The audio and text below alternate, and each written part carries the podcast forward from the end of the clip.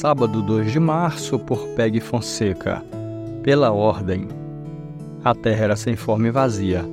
Havia trevas sobre a face do abismo e o Espírito de Deus se movia sobre as águas. Gênesis capítulo 1, verso 2. No século 17, na Alemanha, o pastor Martin Hinkart viveu o drama de realizar 50 funerais em apenas um dia, incluindo vários membros da sua própria família. Isso foi fruto do caos que assolava o país por causa da Guerra dos 30 Anos. Caos é a descrição da nossa terra antes da intervenção de Deus. A Bíblia, a mensagem, diz que a terra era como uma massa sem forma, um vazio sem fim, uma escuridão quase palpável. O caos significa desordem, confusão, desorganização, separação e desequilíbrio.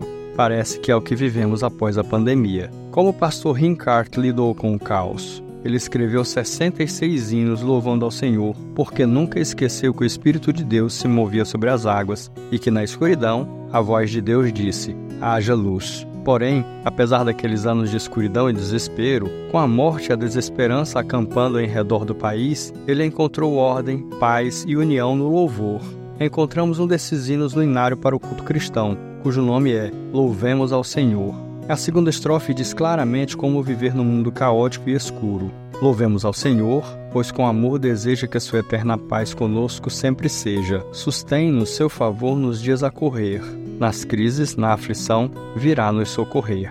Uma das frases mais ouvidas em assembleias, sessões e convenções, quando as coisas ficam confusas, é: pela ordem, que esse seja o nosso pedido a Deus para nossas igrejas e nossa vida. Pela ordem.